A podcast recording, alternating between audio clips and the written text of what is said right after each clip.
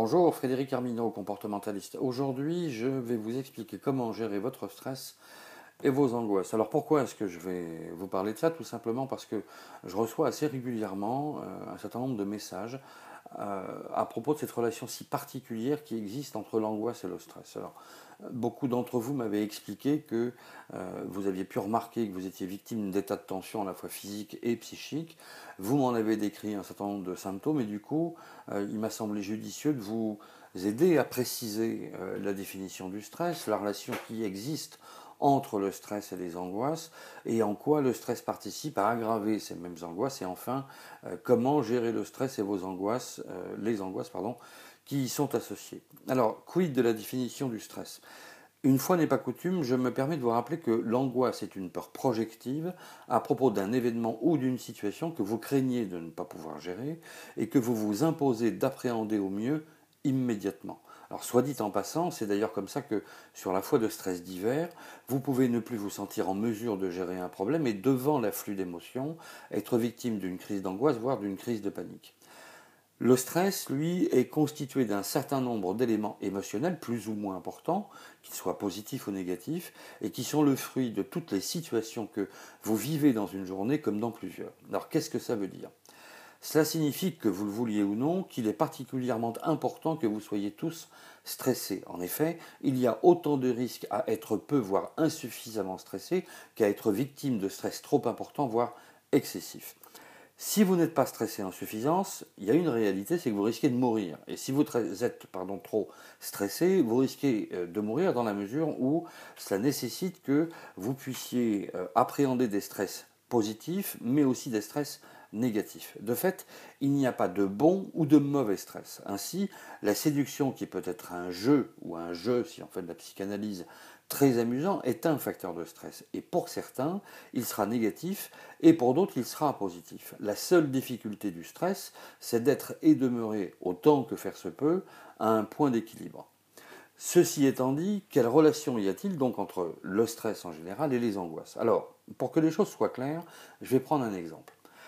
Très souvent, quand les enfants s'amusent entre eux, et passé un certain délai, il y a une espèce d'émulation, d'excitation, de, joie d'être qui se mêle à leur jeu. Les enfants jouent euh, jusqu'au moment où ils, se tendent, alors qu'ils jouent, étonnamment, et que donc ils sont dans une dimension joyeuse et positive, mais qui à un moment, parce qu'ils n'y prennent garde, inconsciemment, les fait entrer dans une relation de conflit.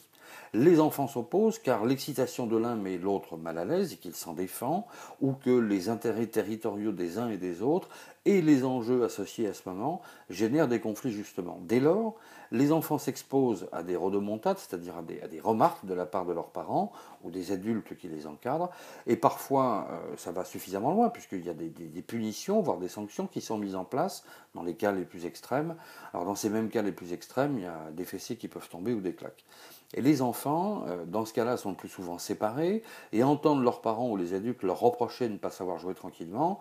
Et moralité, au bout d'un moment, ben, tout le monde, enfant compris, finit par souffrir, c'est-à-dire euh, d'avoir réagi à des stress perçus. Le stress, c'est précisément ça, c'est-à-dire une succession d'émotions agréables et désagréables qui finissent par construire pardon, ce qu'il est convenu d'appeler l'escalier de la pression. Ça signifie que chaque émotion se superpose à une autre et génère ainsi un état de tension qu'il devient de plus en plus difficile de canaliser et un, état de tension qui échappe à votre contrôle. Qu'est-ce qui se passe dans cette situation-là? Eh bien, dans votre quotidien, vous êtes confronté à tout un tas de sollicitations dans tous les domaines de votre vie, que ce soit affective, sentimentale, économique, sociale, professionnelle ou je ne sais quoi d'autre encore. Et toutes les sollicitations dont vous êtes l'objet induisent que vous y répondiez de la meilleure façon possible, à votre sens, au sens des autres, ou sur la foi d'objectifs que vous-même ou d'autres personnes vous ont assignés.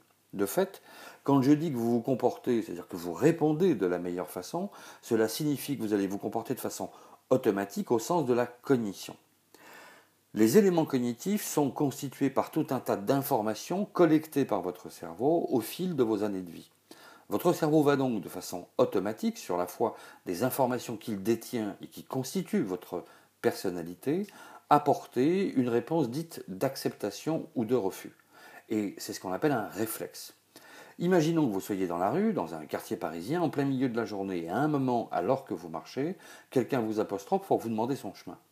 Eh bien, c'est en fonction de ce contexte, de l'environnement dans lequel vous vous trouvez, de la perception que vous avez de cette personne, de ce qu'elle vous inspire immédiatement, et de vos émotions, celles que vous vivez depuis le moment où vous vous êtes levé, comme celles que vous avez euh, accumulées depuis plus ou moins longtemps, euh, que vous allez donc répondre d'une façon ou d'une autre.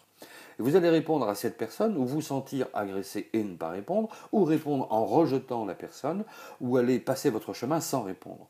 Et c'est donc sur la foi d'éléments psychiques et physiques, ce qui sont vos symptômes, que vous allez répondre à votre façon à cet événement.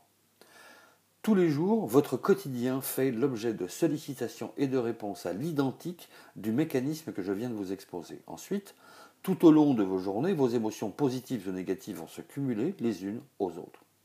Il se peut qu'à un moment, si vous n'y prenez pas garde, vous ayez un comportement totalement inadapté, voire disproportionné, par rapport à une sollicitation donnée. Et c'est ainsi qu'alors, euh, imaginons, c'est ainsi que vous venez de rentrer chez vous, vous êtes plus ou moins fatigué, plus ou moins tendu, ou au contraire d'humeur enjouée, voire excité. Si vous êtes confronté à un événement soudain, vous risquez de répondre sur la foi des émotions accumulées tout au long de la journée et non de façon objective. Alors ne vous inquiétez pas, c'est tout à fait normal. Le problème, c'est la conséquence émotionnelle pour vous. C'est-à-dire que en ayant une réaction plus ou moins vive, vous allez vous faire plus de mal et être encore plus stressé que vous ne l'étiez, de façon douloureuse, ou être totalement décontenancé et que vous allez passer, comme l'on dit, du rire aux larmes. Et dans tous les cas, vous conviendrez que c'est perturbant. Et votre réaction est la façon automatique que vous aurez de vous protéger par rapport à un cumul euh, émotionnel constitué au fil du temps. Je vous rappelle la notion même d'escalier de la pression.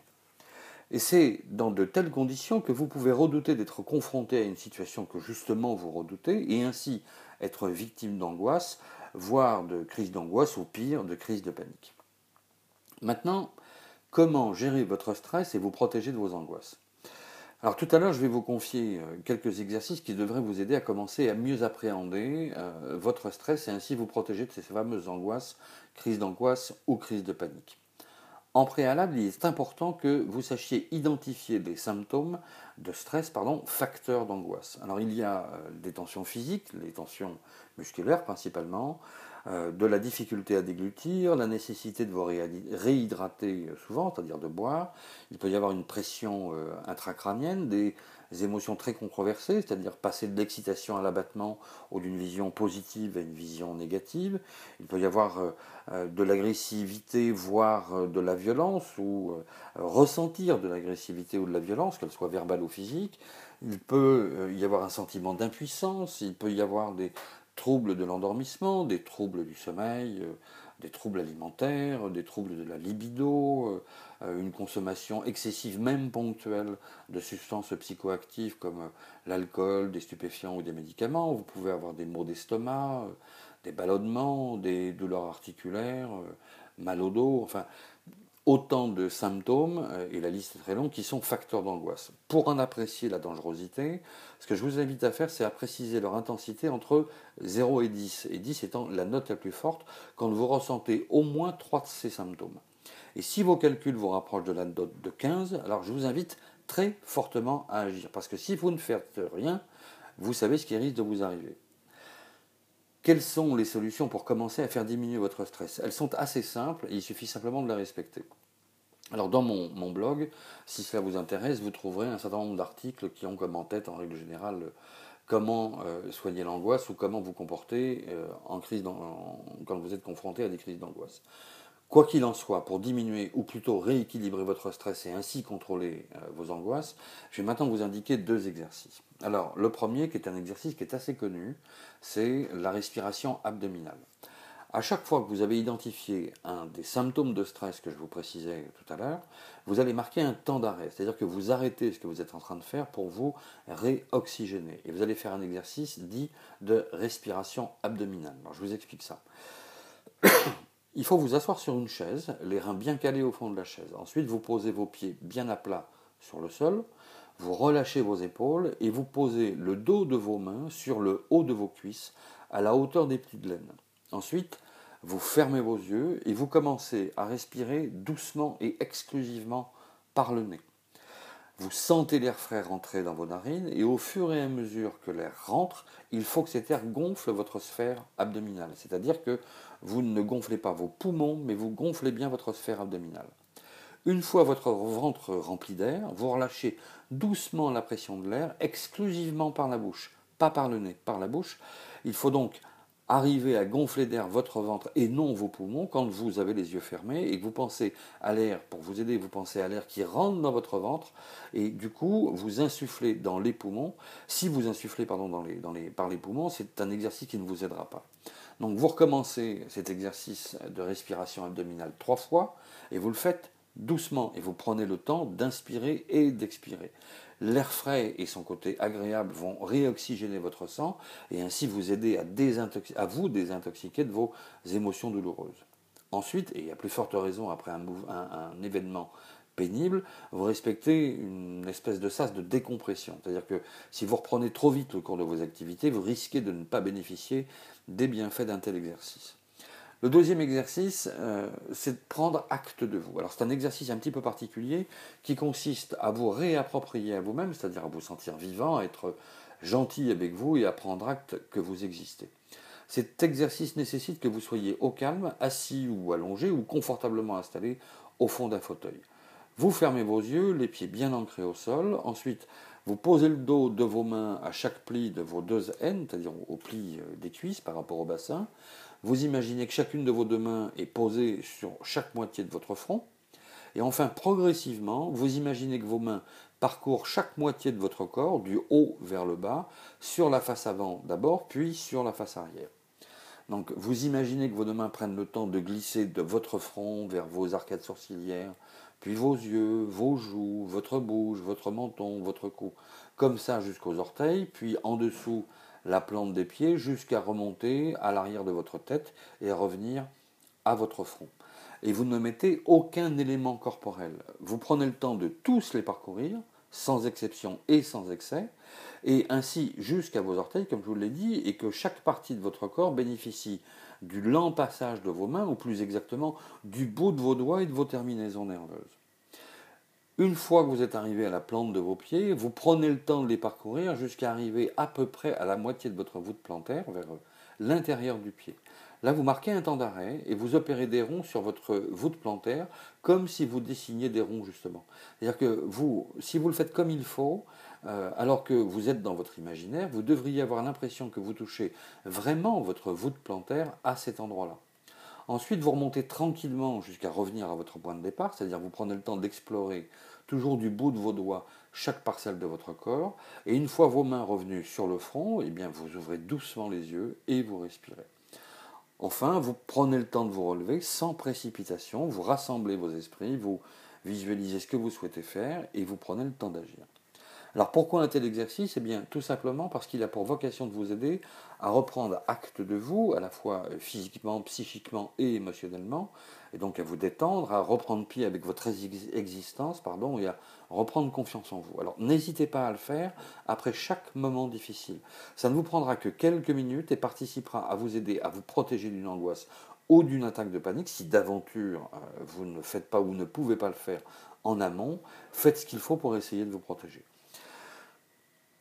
Voilà. Euh, j'espère que ces exercices vous auront permis d'apprendre à vous détendre. N'oubliez pas que si vous souhaitez euh, traiter ce problème au fond, puisque là c'est un exercice qui appartient d'ailleurs euh, au programme Artus, qui est un, programme thérapeutique comportemental en ligne que je mets à votre disposition pour traiter les problèmes d'angoisse, de stress, d'anxiété et de phobie. Donc si ça vous intéresse, vous avez le lien en description de ce podcast pour pouvoir aller voir la vidéo de présentation et vous inscrire si vous le souhaitez. Je vous remercie euh, de votre intérêt, de votre euh, confiance, pardon, je vais y arriver aujourd'hui, et je vous souhaite une excellente journée. Au revoir.